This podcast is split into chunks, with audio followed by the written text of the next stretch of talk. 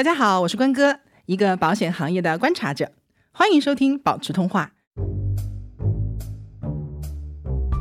当时有一个细节，就是他说不给学生嘛，然后我就问人家，我说三十岁的学生也不可以吗？我就是很夸了自己一下，我长这么大没有这样夸过自己。你除了能忍耐，你能怎么办呢？对，自从养了猫之后，我的脾气就是我的包容程度就越来越好。我就感觉我好像跟我室友的猫就更像是玩伴儿的感觉，这么说好像好奇怪。我觉得自从养猫以后，我需要猫多过猫需要我。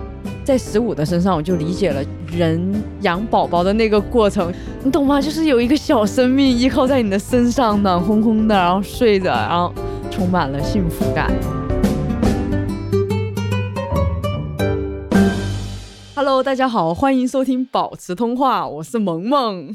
好，当你们听到这一期的时候，就说明这一期没有关歌，然后呢，也跟保险没有什么所谓。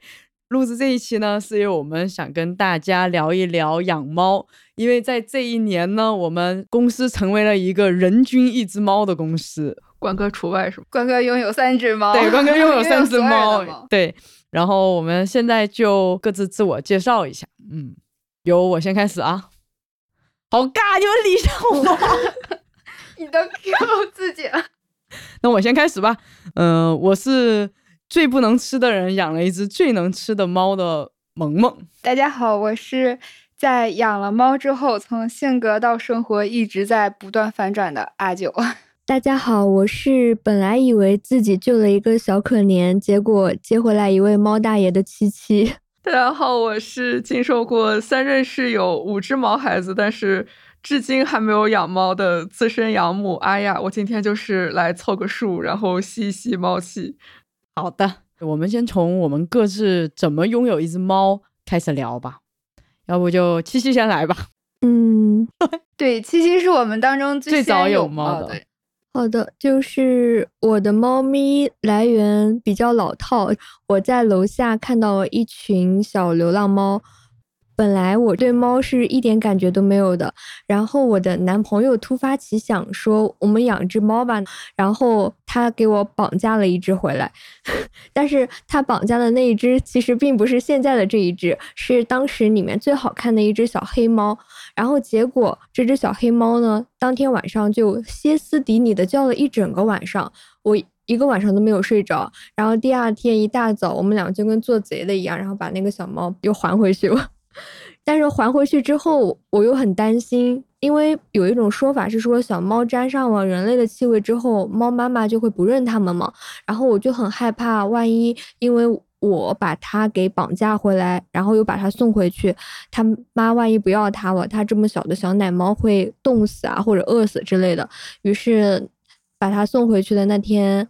晚上下班之后，我又跑回去找他们，发现压根没有猫妈妈，就只有三只小猫，我就有点于心不忍，就开始每天给他们投食的这样的一个生活，每天会给他们送一点冲好的羊奶粉，然后给他们喝。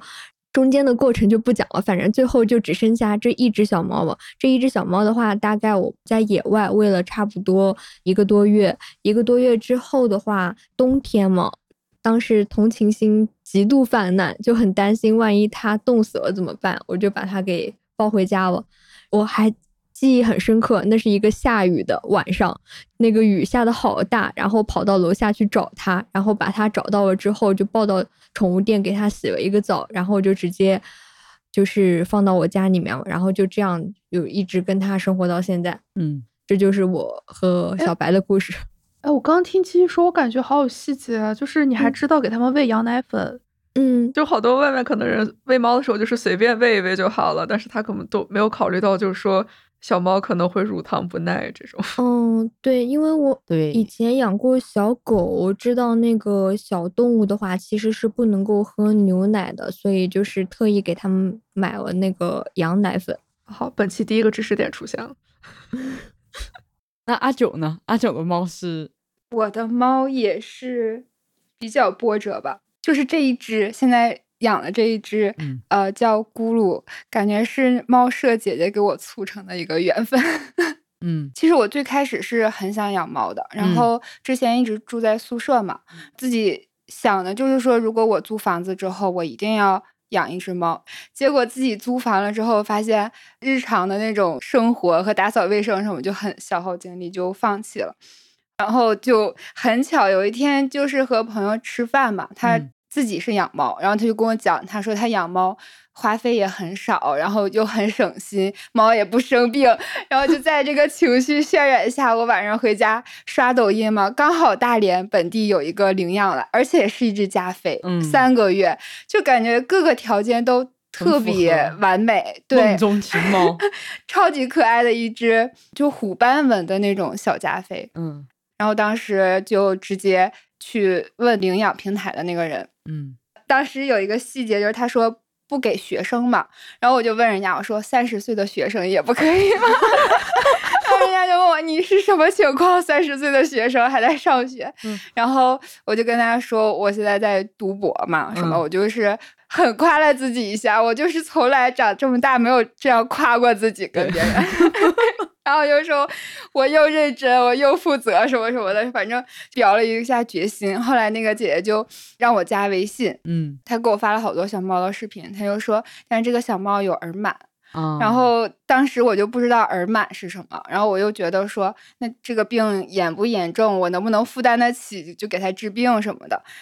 我就犹豫了一下，那个时候是晚上十点多，我就跟姐姐说，我说，呃，我明天早上就给你答复。早上起来九点多给姐姐回信息的时候，就猫已经送出去了。我当时我就特别心都碎了，，对，特别难过。我就因为你还付出成本了对嘛，还有那种情感，我就越看小猫越喜欢。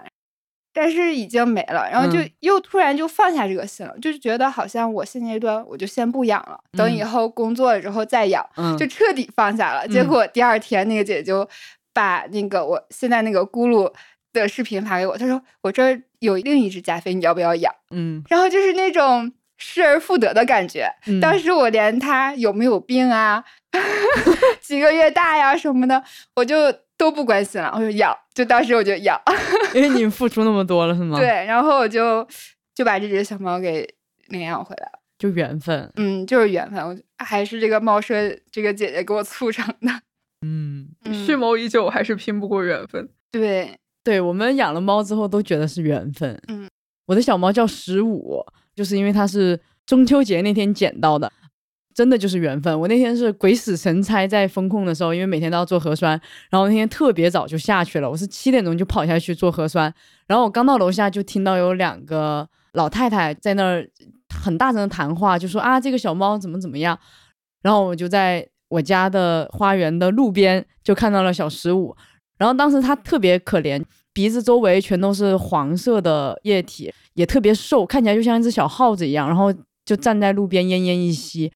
老太太就说它是从草丛里面走出来，靠在它的脚边的，也不会叫。然后当他们就一直在讨论，我其实是没有想养猫的，因为我以前养过猫，我就知道你养了就要对它一直负责嘛。然后我又因为要供房子啊，各种加上我经常出差，我就一直没有想在现在阶段养一只猫。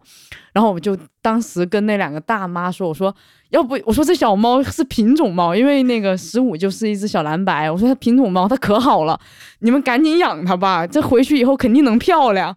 他们两个就一直说，哎呀，我们不能养，说我我这有孩子弄不了，而且最重要的是小十五当时病得很严重，看起来就很不好搞的样子。嗯、我当时就把它录下来，我还发给了阿九。还发给了关哥，问要不要养猫，我给你们捡回来。我这个 超伤心。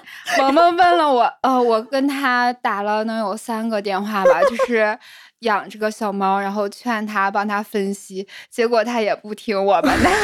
不是，主要就是我其实很纠结，因为养过猫的人肯定都知道，因为小猫这样子，一方面你要花很多的力气照顾它，第二个它这样子，其实我不确定我能不能对它负责，因为它看起来肯定是花费不低。当时我记得发了一圈我就走了，我就上楼了。上楼了以后，我就打了一圈的电话，结果最后面是关哥的一句话，说你看都看到了，你不救，你先救下来，要是实在没钱了，我给你想办法支援你。然后我才下去把小十五给捡回来。刚好我捡它的时候，旁边有个小姐姐，就问我家里有没有东西，我说我现在愁的就是我家里什么东西都没有。然后小姐姐给我送了奶粉，然后阿九给我支援了猫用的一些东西，我就把小猫给接回家了。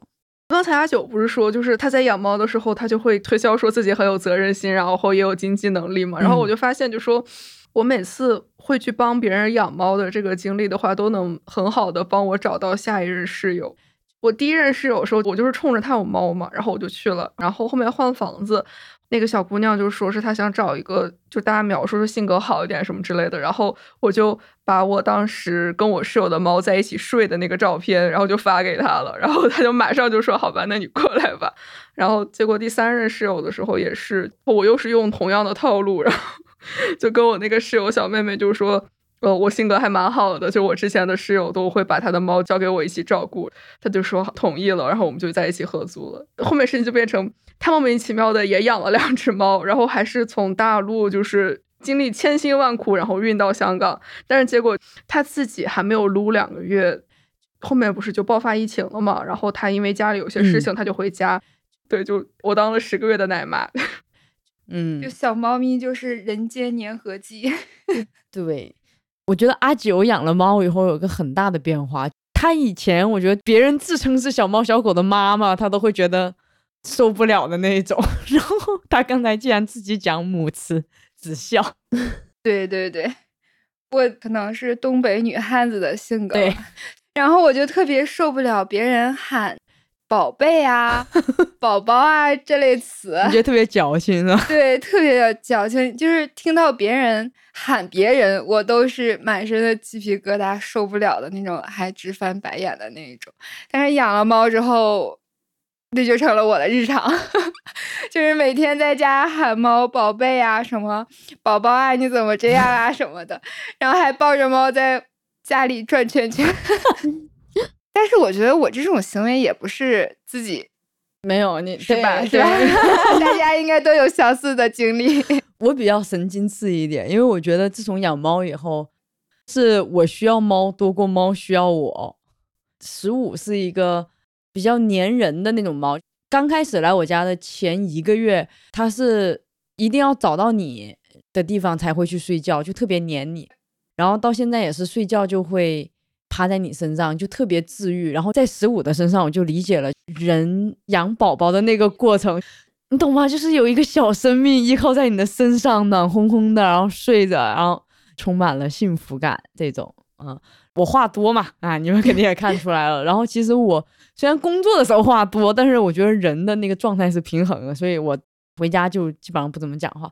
但是在风控的这段期间，捡到了小十五。他就像救好了就快得精神病的我一样，就从那以后，我每天就忙着跟他说话，然后抱着他，然后然后跟他念叨，非常的对。毛毛就是每天在猫猫的耳边神经病一样的叨叨叨。但我觉得你家里面养猫了很难控制住跟猫说话，真的，我觉得很对对对，你回家的说话的那个频率就变多了。还有就是我手机里面基本上现在打开就。一百张照片有九十八张可能都是我的猫，一样的，应该都这样吧？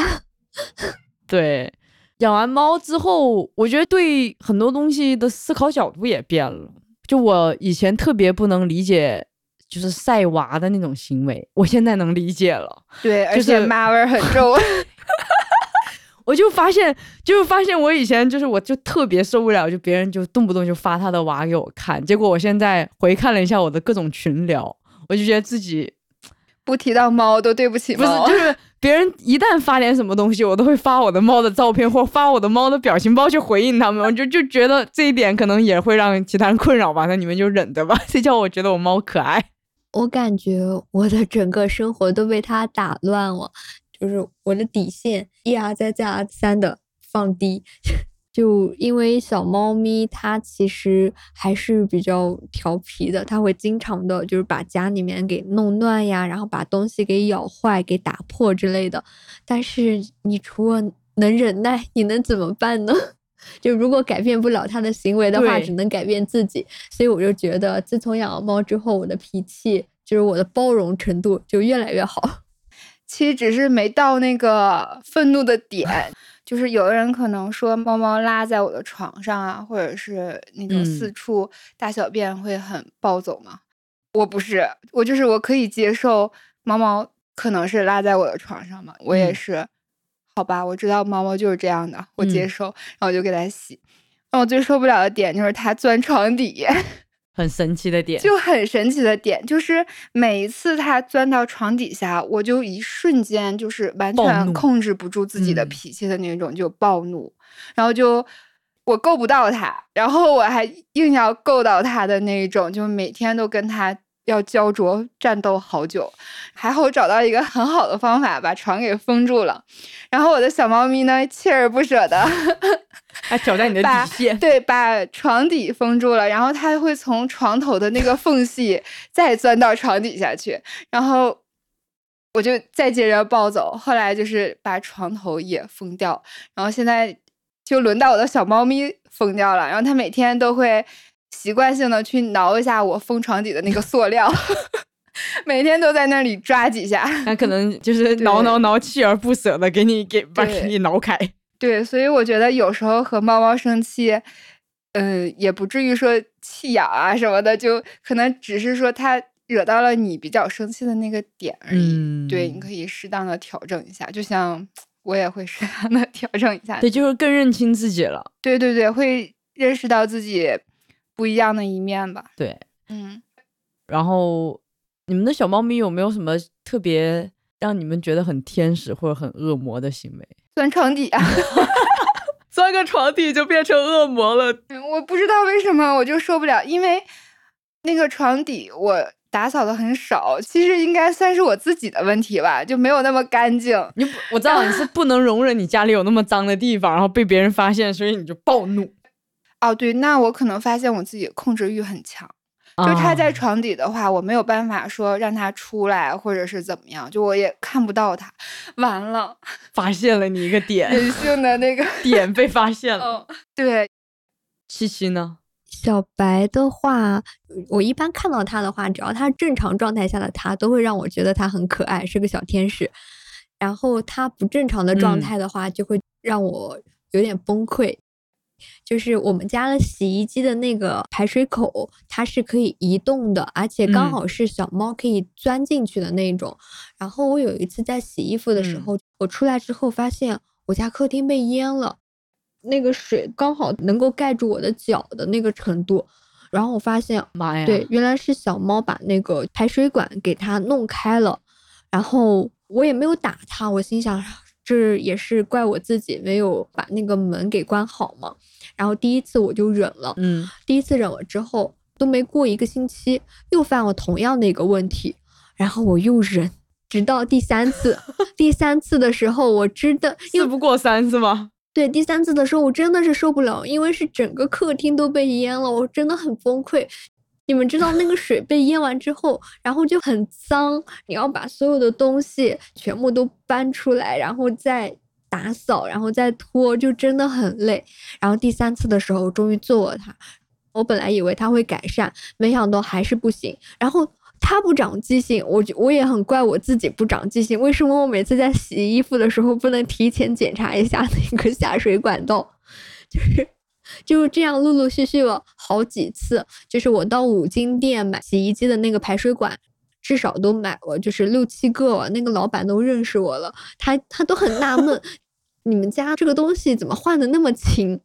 然后我问他，这个下水管道除了塑料的，有没有那种铁的或者是钢的？他说不好意思，还没有。有 没有带扣儿的？对，后来我就学会，我每次都要检查一下它到底有没有把那个东西给移动嘛。然后有一次我发现没有移动好好的，然后结果它是没有移动那个管，但是那个管中间被它给咬了好多小洞，结果还是漏水了。反正 就是我中间尝试了很多方法，这个东西真的是当时让我很崩溃，因为是陆陆续续发生，就每次被淹的时候，我都觉得很绝望，都想把那个猫给扔了。嗯对 然后还有一个让我很崩溃的事情是，就有一次我是出去旅游，然后大概是两个晚上不在家，然后于是我就把它送到我宠物嗯店去寄养。然后等我回来的时候，晚上去接它，发现它不理我，就一路上它也不叫，然后到家了它也不叫，就是整个猫都蔫蔫的。我还以为他不习惯，然后就想着嗯可能第二天就会好一点。结果第二天一开门，发现他在我门口拉了一坨粑粑。报复你。对，就是故意的报复我的那种感觉，因为他知道在哪里是可以上厕所的，他肯定没有忘，因为那个猫砂盆里面我是早上是铲出来发现它尿尿了，然后他那个粑粑肯定是故意拿在那里的，然后我就好气呀，就是有必要这么小心眼吗？然后跟他。交流好长时间，就教育了他好长时间，就 跟他说，我觉得他听懂了。然后后来我们俩就和好了，但我真的不敢再把它放在宠物店寄养了，我害怕它又做出来这种报复我的事情。我觉得小猫是真的能听懂我们教育它的。我就发现小十五叼骨头把阿九给咬的那一次，那天关哥也在我家，关哥就抱起小猫，在小猫的耳朵就跟念经一样，就真的就抱着它一直念说：“你不是流浪猫，你不是流浪猫，你不能翻垃圾桶，你不能咬人，不能咬人，不能咬人。”就念这么念了大概有五分钟啊，五分钟肯定有吧。然后我跟你说，第二天我在家里开家庭会议，小十五听到了关哥的声音的时候，他到处在找那个声音，然后那个眼神里充满了惊恐。我就觉得他应该是知道了点啥，我就觉得小猫绝对是能听得懂我们说啥，而且它同时肯定是具有报复行为的。就是可能大家都会觉得说狗是会呃比较能记住主人啊什么之类的，猫就会比较自我一点嘛。但是就是我我记得我第二个室友，他两只猫嘛，然后小的那只金吉拉就是我说的刚才说的拉粑粑很臭的那一只，它就是有段嗯时间跟我一直待在一起的。然后我当时是跟这个室友在深圳住，然后我是去香港上学，然后那年十一的时候，我从香港回深圳拿点东西，然后就又去见我这个室友了，然后也去见这个小猫了，然后。我我我感觉很明显的，就是说他其实是记得我的。我进来了以后，另外一个猫，因为它就没有怎么跟我在一起待过，就是我们只会在客厅里面见，它就没有怎么理我。但是那个金吉拉，它就是很明显，就是过来围着我一直在转。然后最后我走的时候，然后我室友就说：“来，去跟你姐姐说再见。”然后我们那个客厅到那个大门是有一个很大的门厅的，他就一直跟着嗯我从客厅跟到门厅，然后我要准备关大门的时候，然后他就蹲在那个大门口，然后脑袋一歪，就一直在那儿看着我。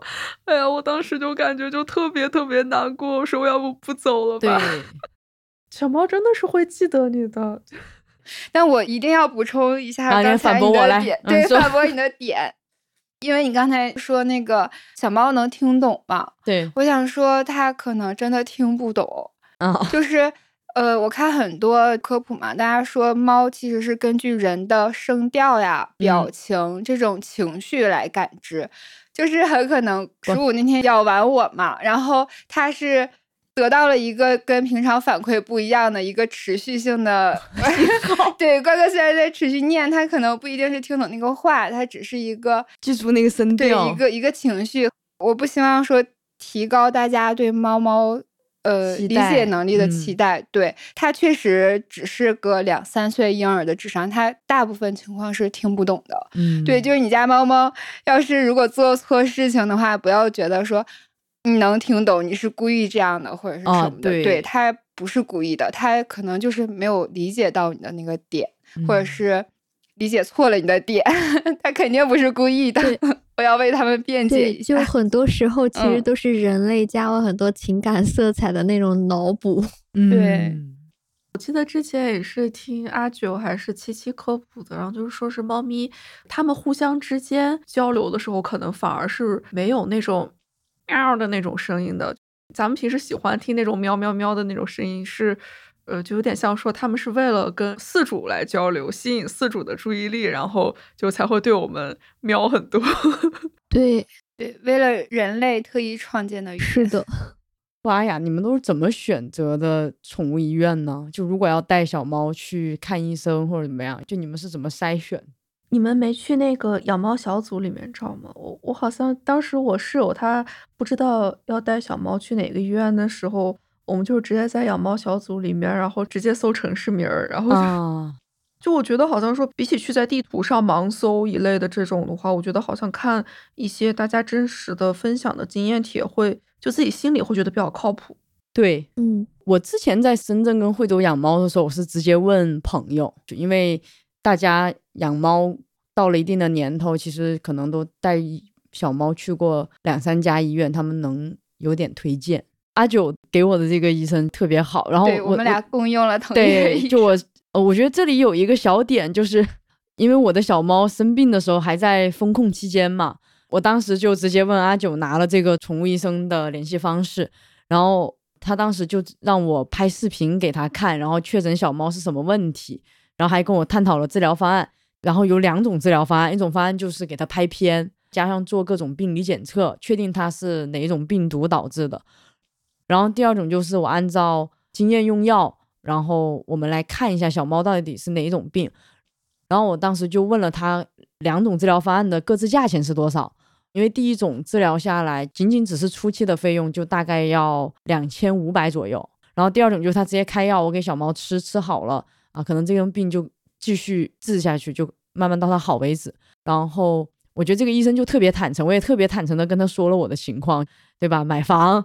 然后又多了一只猫，他当时也跟我说，他就特别喜欢我们这种很坦诚的人跟他沟通。他就说，我们就用第二种没关系的。他说按经验用药，我们慢慢看，而且还安慰我，小猫这个样子虽然很难治，但是你也别灰心，什么三分治七分靠人养，然后什么的。然后就跟我说，他说我也很喜欢你们这种坦诚沟通的人。他说有很多人去医院是可能自己的。猫或者狗它生病了，他们就想用最好的治疗方式，但是什么都检查，什么都用了以后，出来的价格结算完了以后，他们又不是很满意，就会去网上点评他们，就会让他们特别为难，因为医生就觉得你只要坦诚沟通，我们也就是用便宜的方法治也可以，所以我觉得就是在跟宠物医生沟通的时候，大家都可以坦诚一点。而且包括我觉得现在医生也非常有经验，因为我记得这个医生还会特别温馨的提醒，如果我们有保险的话，他这里是可以报销的，然后他可以给我们写完整的病历，然后去帮助我们去报销什么的。我们遇到这个是个很善良的、负责的医生，对。但是我觉得大部分人遇到的问题，可能就是说，我不想花很多钱，我也很坦诚的情况下，医生 他会给我夸大病情，他让我去拍片，就这种情况。所以这种就是医生的筛选就非常重要，可以多看几家宠物医院，嗯，才能会有对比。觉得，这两个都是比较负责的医生。对。七七不是之前说小白刚到家的时候是有很特殊的问题是什么？不是因为我的这个案例不太典型，就正常的一个流浪猫到家的话，它肯定是需要适应环境的嘛。但因为我已经喂了它差不多一个多月了，我们的关系就是非常的稳定，就是它一点都不怕我，就是我每一天上班的时候给它。带早餐，就是我我在底下摆了呃三个小碗，一个小碗放干粮，一个小碗放湿粮，还有一个小碗给它放水。我就每天早上给它放早餐，然后晚上回家的时候，我再把它晚上的那一份给它放到猫碗里面。然后如果晚上到家还算早的话，我就是在那蹲着看着它吃完之后，还带它散步，就绕着小区走一圈。就它真的很乖，就一直在后面跟着我。妈呀！小小的一只，然后一直跟着你，就好可爱。就你可以带它散步。天哪，这个猫简直了！在我现在看小白正在咬显示器的这个头像，我就觉得它真的挺 是什么？不是同一只猫。对，我我也觉得它性格大变，不知道是不是进入青春期的原因，就现在感觉就不是我一开始认识的那个小天使。我觉得猫都是这样子的。嗯。刚开始都是小天使，就是七七的这个猫真的前后差异过大。这张照片一定要放在 show note 里。我觉得小白出去现在都能成猫爸。不，不行，它太怂了。就是我每次带它去公园，其实我是想让它亲近一下大自然之类的，结果它每次都要往猫包里面钻。感觉这是猫的典型性格，比较窝里横。嗯，对，就是窝里横。咕噜跟小白好像啊，但是咕噜是有一个转变的阶段。咕噜刚到家的时候，就是我和西西一样，想让它出去体验大自然，然后多接触接触人，就不要变得胆子那么小，做一些社会化训练。就刚带它出门的时候，它什么都不怕，但是现在养了几个月之后吧，然后咕噜就是出门就已经不行了，就是一直在躲呀，然后各种找角落躲着的那一种。对，啊，猫的性格我觉得会变。对，你看十五现在也是天不怕地不怕的对，咕噜性格变是因为它绝育了吗？还是不是不是，我领养它的时候，它到家就是 被绝育完了。它那个前主人送养它的时候就要求说，他们要领猫去绝育，怕说我领养之后把猫拿去繁育、哦，配种什么的。嗯，我也问了一下我那个宠物医生，他说可能是小猫跟我住的时间久了，生活比较安逸，而且见的人少，见的人比较少，然后胆子就越来越小。那我想问一下，就是你们的猫都有伤害过别人吗？我没有，我想请十五回答一下，十五的主人回答一下。西西先来吧，这个西西最有发言权。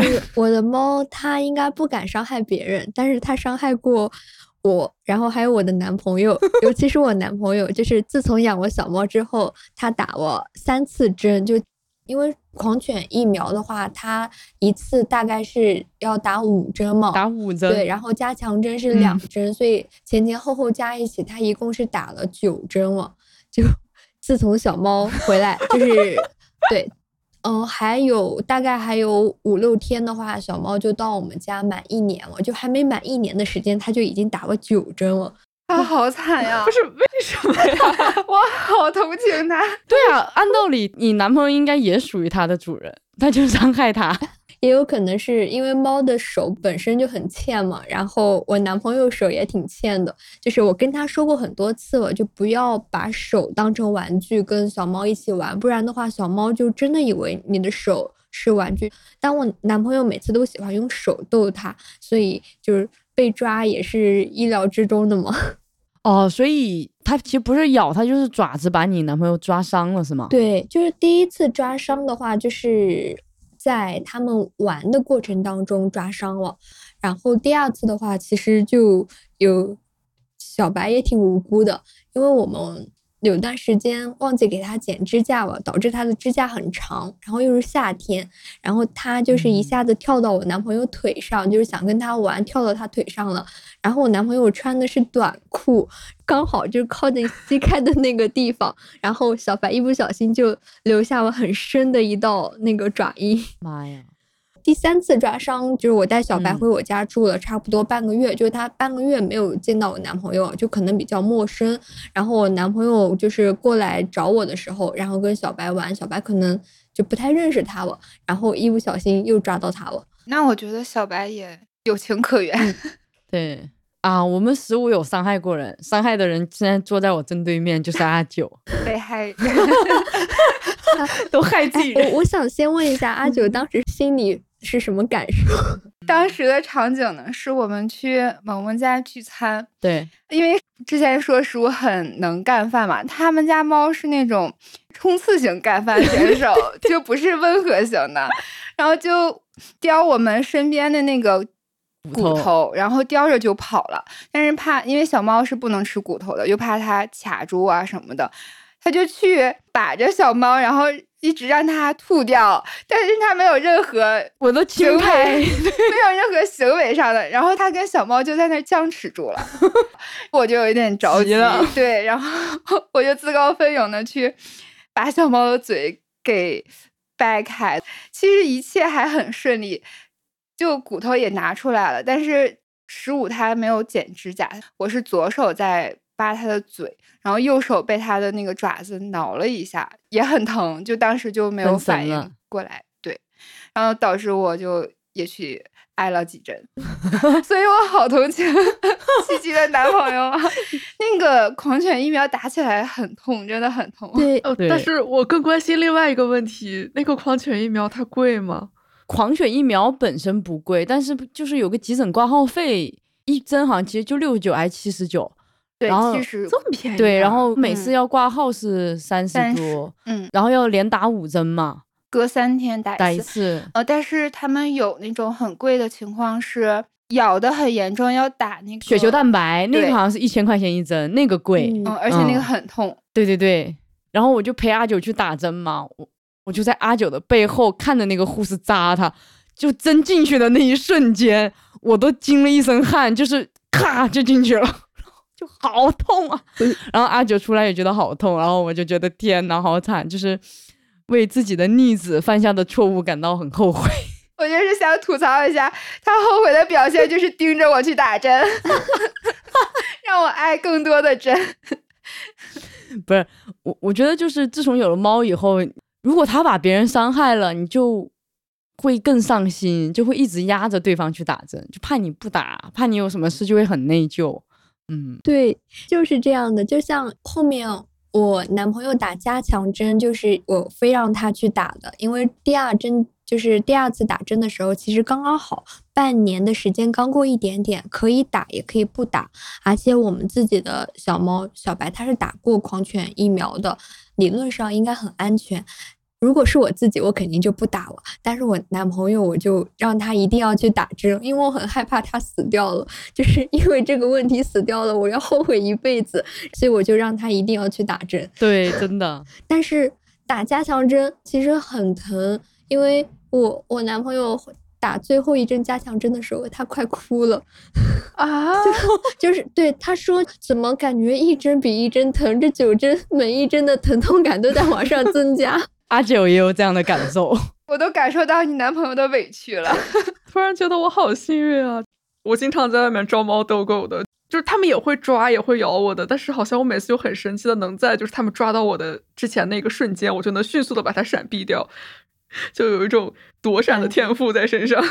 但是我就是觉得说，我跟你们三个不一样的地方，就是在于说，你你们是真的在养猫，就是我其实刚才听了以后，我觉得有好多细节真的是我这种。因为那个猫确实它不是我的，我虽然实际上在照顾它们的日常生活起居，但是 就感觉好像是差那么点意思，我就感觉我好像跟我室友的猫就更像是玩伴儿的感觉，这么说好像好奇怪。但你这 我有种我们互为玩具啊，这么说好像更奇怪。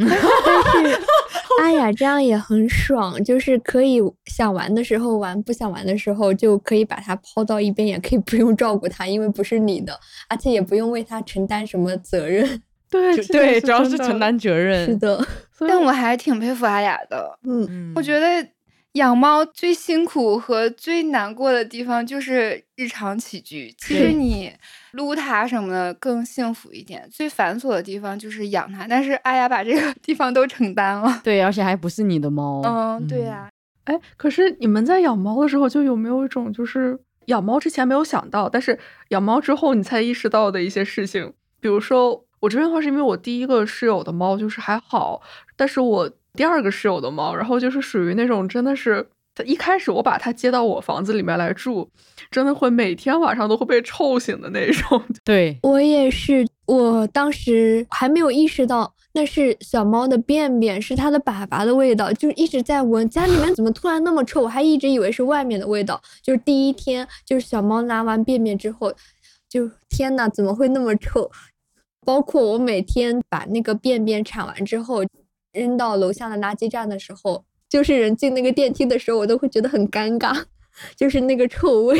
我其实还蛮习惯这个的，就是 习惯臭。就是你习惯了，我为什么会习惯？不是因为十五算是我养的第二只猫了，如果正式的话，但是十五的便便是真的臭，因为它可能一直肠胃不太好，一直软便，然后我现在给它铲屎，每一次我都拿两个纸堵住我的鼻子去铲的。我觉得我养猫最大的感受，之前家里养了一只大橘，然后最大感受是。天呐，猫看病为什么会这么贵？之前的那只大橘养到最后是它因为胃里长了一个肿瘤，然后要去治病。那个时候我的工资也才在一千八的基础上，结果医生就开出了五千块钱的价单，我当时整个人都懵了，就觉得猫真的好贵啊，然后也不理解那么贵，然后慢慢的就知道原来是因为它们不会说话，所以要确诊他们的一个病因，你可能就是要查大全套。嗯，阿九呢？我没有什么意想不到的事情。你都做完功课了是吗？INTJ 就是计划型，我就是养猫之前做了好多好多功课，其实就是刚才是看了就是那种看了十万字的论文，就把所有的就小包组、小书，怎么训练猫猫认识自己的名字，各种行为方面的，其实我都看过。然后刚才七七跟萌萌在说那个猫猫的便便比较臭嘛，我嗯特别想说，真的跟吃的有关系，因为咕噜刚到家的时候。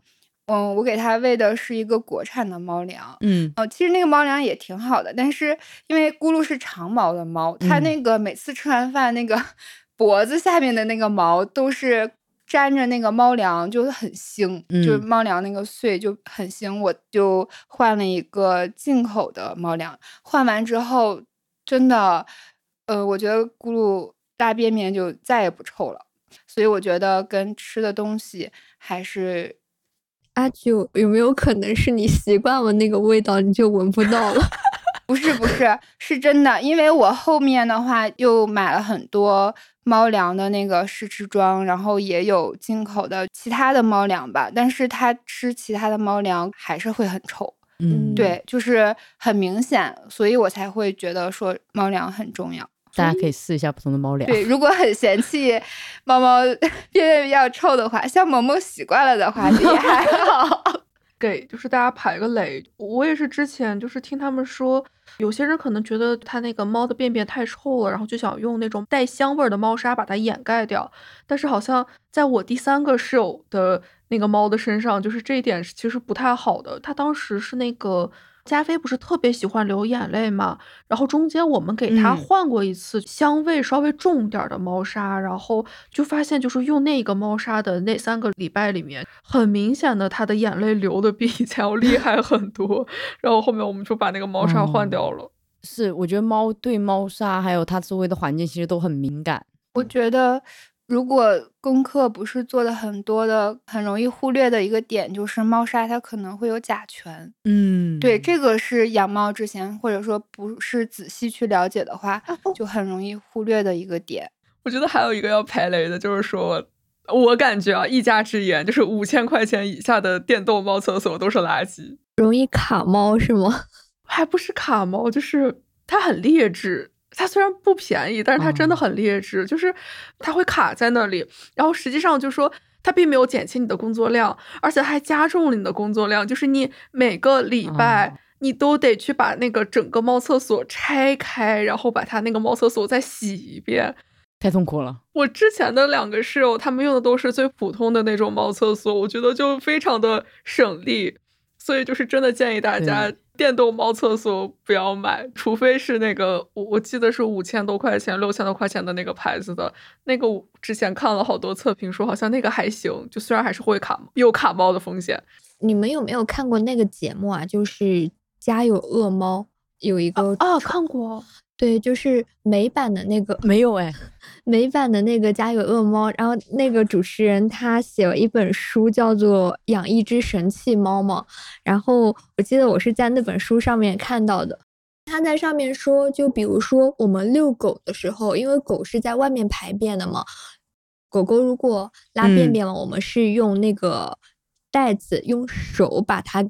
那个便便给捡起来的嘛？这样讲嗯有点恶心，就是那个手感，我们是能够 很清楚的就摸到的，就是它今天到底就是这个便便是不是特别的软啊，或者是说有没有便血呀？有，就是哦那个粪便的情况我们是很清楚的。然后猫的话呢，因为它是在嗯猫砂。里面拉便便的，所以当我们每天铲猫砂的时候，其实我们也是在观察它的粪便的一个情况。如果说用电动猫厕所的话，嗯我们可能没有办法很好的每天观察它的一个粪便情况，但实际上这是一个合格的主人应该做的，就是每天都要看一下你猫猫的粪便情况。其实它是很能够忍痛的一种小动物，就它有什么不舒服，你你是嗯真的是。就是看它的外表是很难够看出来的，所以就是你要通过这种细节来看它的尿液啊，然后包括它的便便啊有没有什么问题。所以就是他建议最好是不要用电动猫厕所，就一个是观察粪便，还有一个就是如果你的猫猫在排泄的过程当中，这个猫厕所出现了什么故障，它可能就是再也不敢去猫砂盆里面排便了，就有可能会造成就是在家随地大小便这种情况。总结一句话就是，电动猫厕所是一种没有必要的消费。就是是的，哎，那就期这个观察猫猫的粪便吗？我觉得还可以，大家在挑猫砂的时候买一些白色的那些猫砂，嗯，就是可以，如果猫猫有那个尿血、便血什么的，就可以观察出来。有一些那种深色的猫砂，你就很难看出来。嗯，哎，我好像有点孤陋寡闻了，居然还有不是白色的猫砂吗？有有啊，我给你科普一下。好的，现在有绿茶味儿的猫砂，还有什么樱桃味儿的猫砂。反正我见过有粉色的猫砂、绿色的猫砂、黑色黑色的猫砂。好吧，我以为猫砂都是白色的。就是现在的猫砂可多样了。那聊到这个问题，我们就顺便就跟大家分享一下选猫粮跟猫砂的小 tips 吧。嗯，刚好过了双十一，对，该上的车都已经上了，就 我就不分享，阿九来吧，因为我都抄阿九的作业，毕竟有一个可能看了十万字养猫经验的人在。对，是感觉好多要讲的呀，开始不要捋捋头绪。我虽然爱做功课，但我也是偏偷懒那一类的吧，应该算。嗯，然后我刚开始选猫砂是。求助了七七，因为七七特别靠谱，所以我觉得只要是七七推荐给我的，我都可以用。咕噜刚到家，我就是按七七推荐给我的买的。然后也是刚才说到那个，因为猫粮腥嘛，就是咕噜那个毛总粘有味道，我受不了。然后我就又去做了很多功课，想去给它换粮。然后换粮自己选的时候，就是其实。平台主要就两个，那个音和那个书。啊，好的。首先就是会大量的去看一些科普的视频，嗯，有很多网友他会在下面推荐一些比较靠谱的那些博主，然后你就去广泛的看一些这些视频，然后他们讲的过程中就会有一致的地方和有区别的地方，嗯，然后你就看多了。就其实就能判断说哪些号是靠谱的，哪些是不靠谱的，就是筛选出来一些你觉得很靠谱的那个号，然后再去关注他们就讲的那些东西啊，然后再去做一些记录，还要做记录是吗？好，来，我觉得还有就是要观察自己的猫猫喜欢吃哪一个很重要，因为。每个猫的口味不一样，还有就是你在不断的尝试的过程当中，是能够看出来你自己猫猫的一个习性的。比如说，我发现我每次给小白吃那个鸡肉的，然后包括牛肉的一些就是配方的东西的时候，它会吃的特别的快，而且基本上都能吃光。但如果说我给它换成鳕鱼或者三文鱼的话，它就。不怎么喜欢，就是它也会吃，但是明显就没有办法把它吃完，所以就是是能够通过这些细微的观察看出来你家小猫喜欢什么，它喜欢什么，然后以后就买这种类型的就可以，倒不一定要完全的跟风，就是因为每个猫的习性喜好其实差别还挺大的。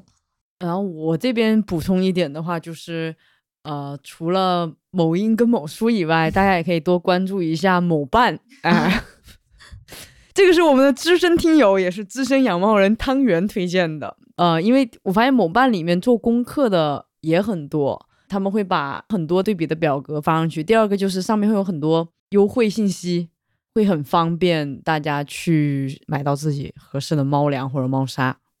嗯，那讲到这里的话，就是我们有没有什么养猫以来买过觉得最值得的东西呢？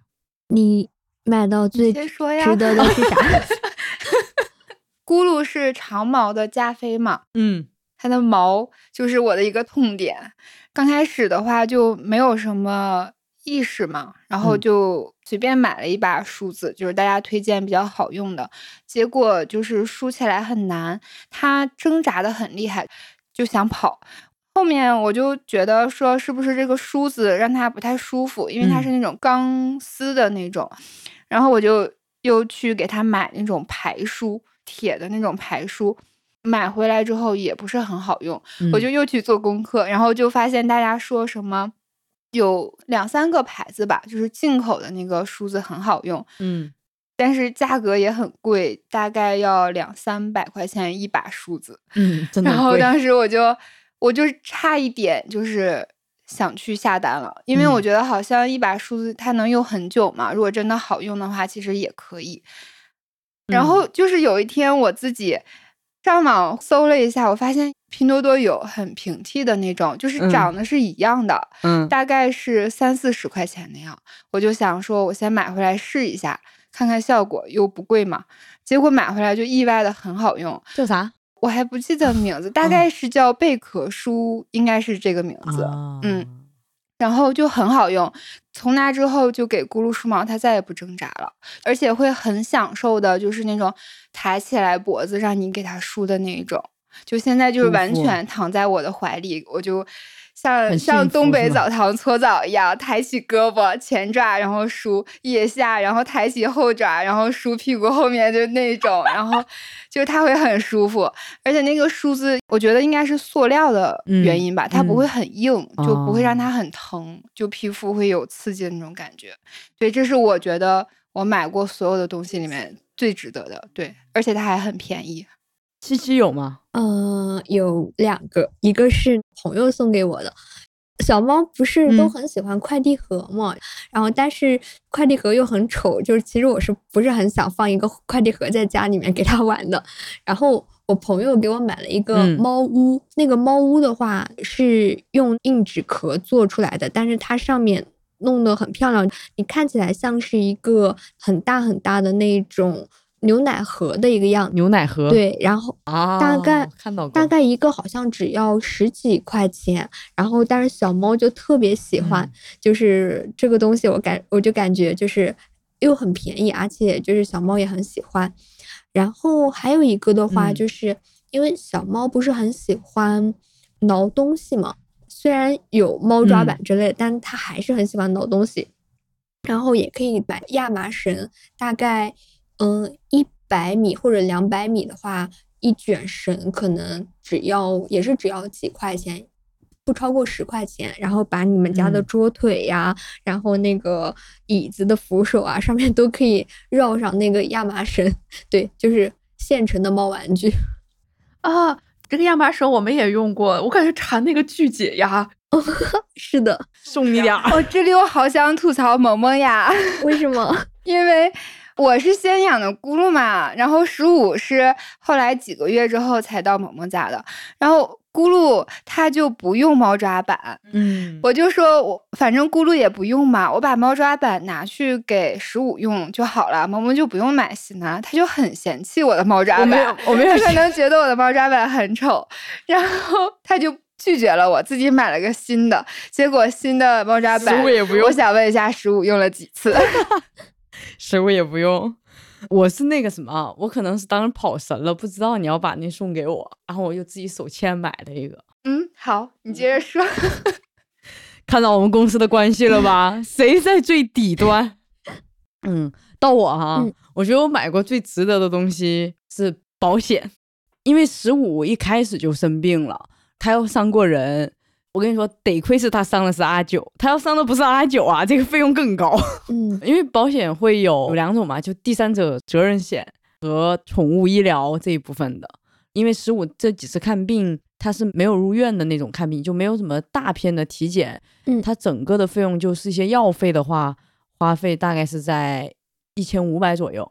呃，但是我之前宠物险那一期的那个分享嘉宾刚好是茉莉嘛，然后他的猫后面得了尿闭，然后其实是有报销的，然后我就觉得这个东西其实特别实用，因为我觉得有了猫以后，我有一种从来没有过的责任心被唤醒，嗯就是这个小东西完全依靠于你经济上，对吧？就是然后你还要为它负责，伤了别人也要负责，它伤了自己你得自己扛着，然后就觉得保险其实还蛮实用的。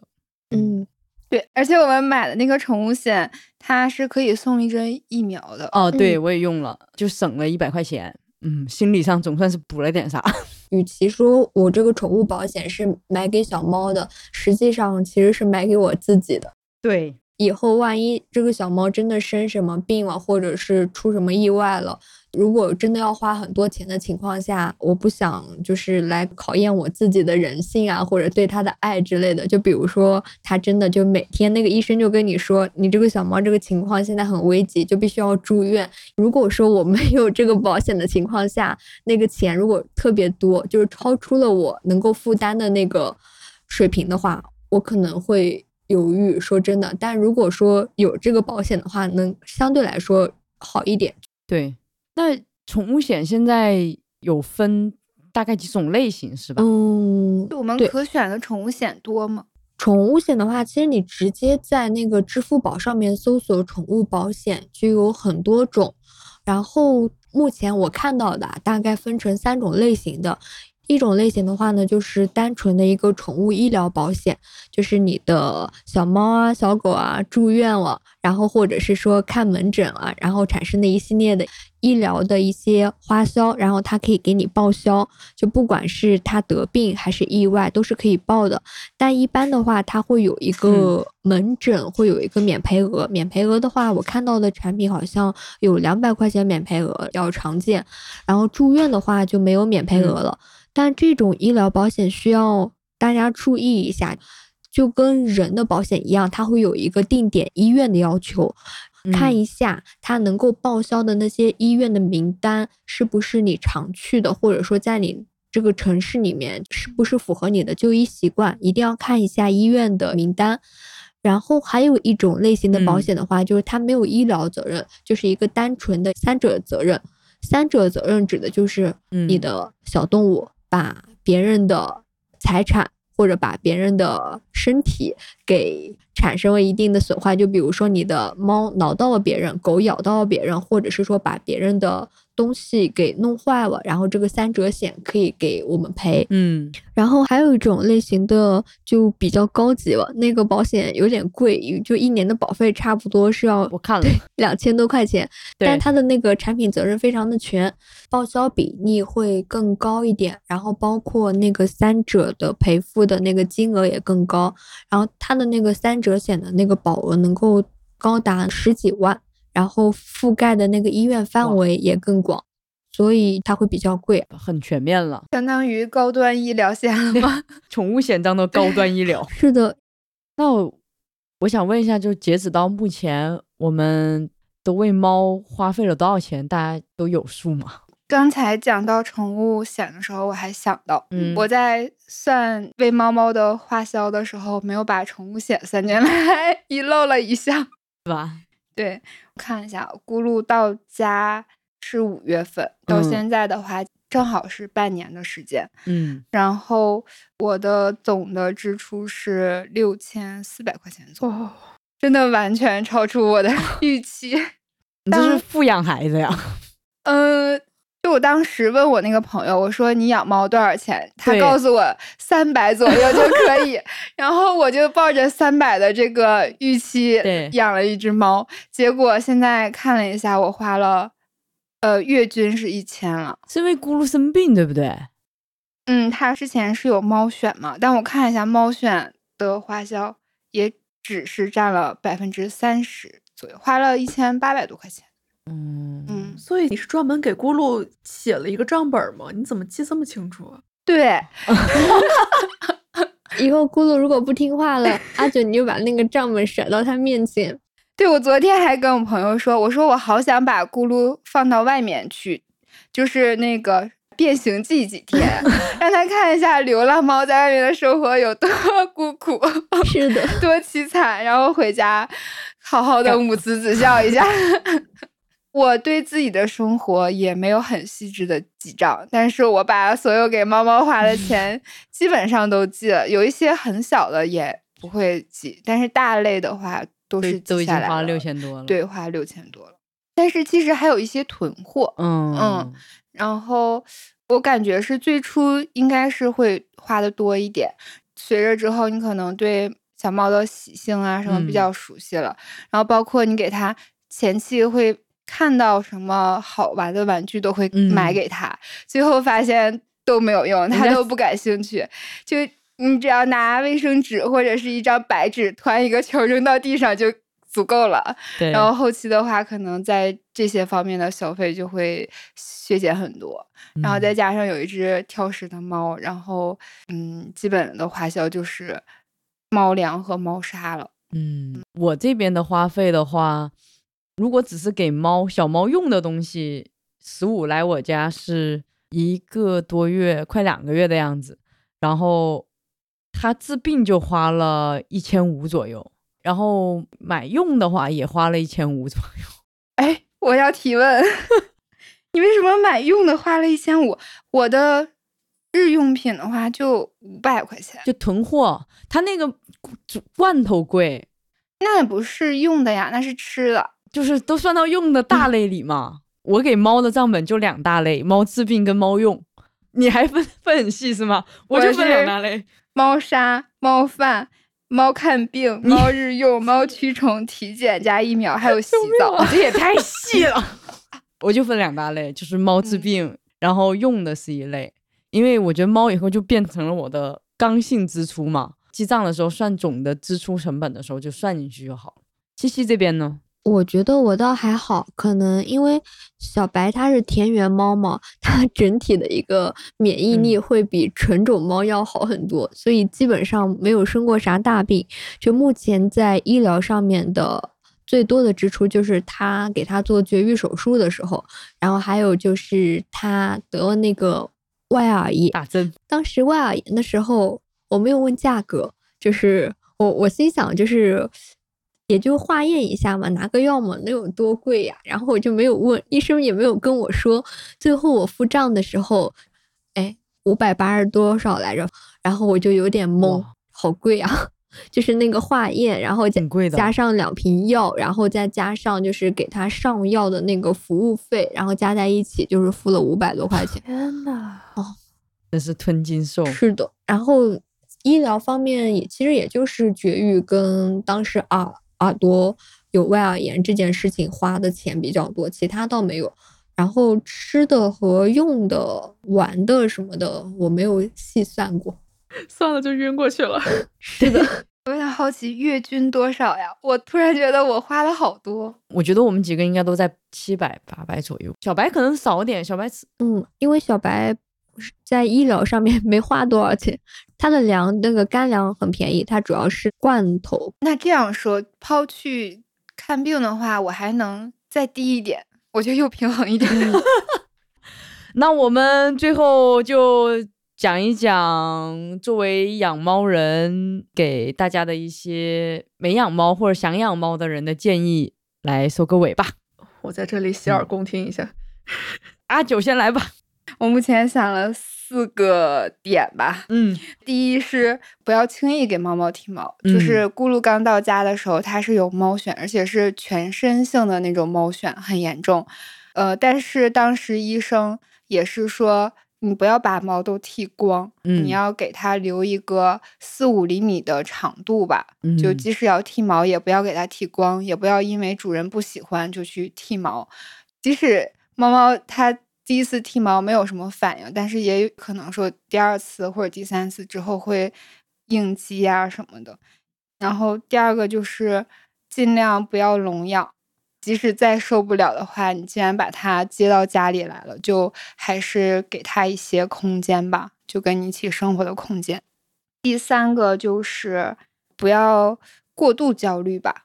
呃，我没养咕噜之前是有一点轻度洁癖，然后咕噜到家就是因为它没有洗澡，就是猫没有应激，我应激了。然后就每天的话，我就只把它放在客厅里面，包括我会把沙发用一些旧的床单重新再铺一遍，那个每天都会拖三遍地，然后各种喷消毒液什么的，包括我在客厅待着的时候，我都会穿一些不要的旧衣服，在客厅把自己武装起来，然后每天晚上睡觉的时候会把。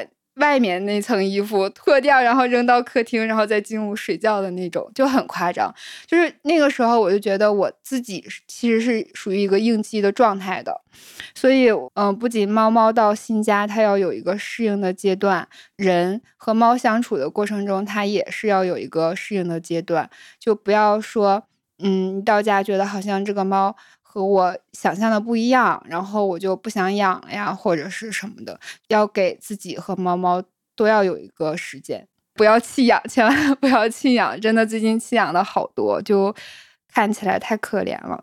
还有，对养加菲猫的话，猫碗、水碗什么的。都是和普通的猫不一样的。如果你要是想养加菲猫的话，可能还需要在这个方面细心的去挑选一下。七七呢？嗯，我是想说，不要因为一时兴起去养猫，就是要想一下，你真的能够对它的一辈子负责吗？它的寿命也是有十几年的。如果说我们养一个小猫，中间。因为各种原因不想养了，或者不能养了，然后就把它丢掉的话，其实对它来说的话是。很可怜的，所以说在养猫之前一定要想清楚，因为现在很多网上会有一些视频，这些视频里面的小猫都很可爱，很可爱，可能会让你有那种冲动的感觉，觉得小猫咪就是像小天使一样那样可爱，然后又很萌、很软萌的这种小动物，其实并不是的，就每一个小猫，就不管是田园猫还是品种猫，它体内都会有那种原始猫的那种基因，所以说。每个小猫，它可能都会在你接到家里面之后，你会发现它不是表面上那么的乖巧，也没有那么的听话。那这种时候，你如果说就会产生这种弃养的念头的话，其实对小猫来说是非常不公平的。所以就是跟阿九一样，就还是希望大家在养猫之前一定要。想清楚，一定要考虑好。就如果说发生了一些情况，就比如说小猫咬你了，然后或者是说小猫把你的东西给弄坏了，这种情况你到底能不能接受？然后还有就是小猫生病了，你能不能负担得起它治病的这样的一个费用？就想清楚这些之后，然后再看一下你的家人能不能接受这个小猫，然后最后再下这个决定，因为它不是一个物品，它是一个生命。就如果说。你养了它，就一定要好好对它，所以就是希望大家在养猫之前一定要想清楚。对我其实就说一个反面案例吧，就是我之前其实因为我一直都很想养猫嘛，然后我第三个室友她养了两只猫，但同时其实她是一个呃年龄很小的小妹妹，我们俩住一起的时候她才是本科嘛，然后她当时养猫其实纯粹就是因为说在。呃，香港待的不太开心，一个人，所以就想养两只猫，然后陪一下自己吧。就 就其实也不是不能理解吧，但是确实就是说，这个决定真的不太合适。就是最后因为疫疫情的关系，他就没有能把他那两只猫带走，然后我们最后就只能就是说找他的同学，然后。寄养到他同学的家里面，然后那两只猫的话，有一只是不怕人的，就是社会化做得非常好；有一只猫是非常社恐的。我们把它养了一年，就等于说那个猫我自己亲自照顾了一年，就是才把它照顾的，就是说它愿意在你的腿上躺一会儿，然后它愿意在你的床上趴一趴，就不是不会每天都躲在沙发底下那一种。就好不容易把它养到一个比较好的状态了，但是。那天他同学来接猫的时候就没有办法嘛，因为生人，然后他就很怕，然后我们又得把它放到航空箱里面。他其实他那天整个状况都是有一点应激的那种感觉了，最后就特别可怜，缩在那个航空箱里面，但是就没有办法。然后真的就是因为我我们任何一个人都没有办法把它带走，然后就到到现在其实。我都不是很敢去问我这个室友小妹妹这两只猫现在怎么样了，因为她现在是我能看出来她现在在大陆，但是我从来没见她晒过，但是我也不敢问。然后这件事情其实真的一下子就是把我的很多养猫的那种玫瑰泡泡一下都打破了。嗯，就是我一直在想，我养了以后我真的能对它负责吗？其实我我就一直有点这种恐惧。然后，所以我到现在一直都没有下定决心要自己养一只。我觉得接阿雅这个话，就是我跟你有一样的经历，所以综合起来，我就是觉得你在养猫之前，最好你自己能够经济上的独立，或者你自己能够独立。然后第二个就是。我们对小猫不要有那么多的要求跟期待，比如说要给它做社会化的训练很重要，但是很多时候我的小猫犯错误了，其实我都会用一招安慰自己，就是猫才跟人类生活几十年，它哪懂那么多，就是因为我觉得现在人就是我们的房间里面越来越多高科技的东西，或很多东西，它可能都是没有意识的都去咬了，但可能很多人会因为这个很生气，会觉得很难过，就去教育猫。然后同时呢，猫其实也会带给我们比我们想象中更多的快乐。如果你真的去养一只猫的话，如果你真的想养的话，就考虑好这些以后就养吧。然后也欢迎你加入到各大的什么晒猫小组啊、养猫小组去分享你的喜悦。嗯，其实我们录这个播客也是为了记录我们跟小猫这么多美好的瞬间。就是如果你也有很多关于养猫的心得，也欢迎你在。我们的评论区跟我们互动留言，嗯，那今天就这样啦，拜拜，拜拜，大家拜拜，拜拜。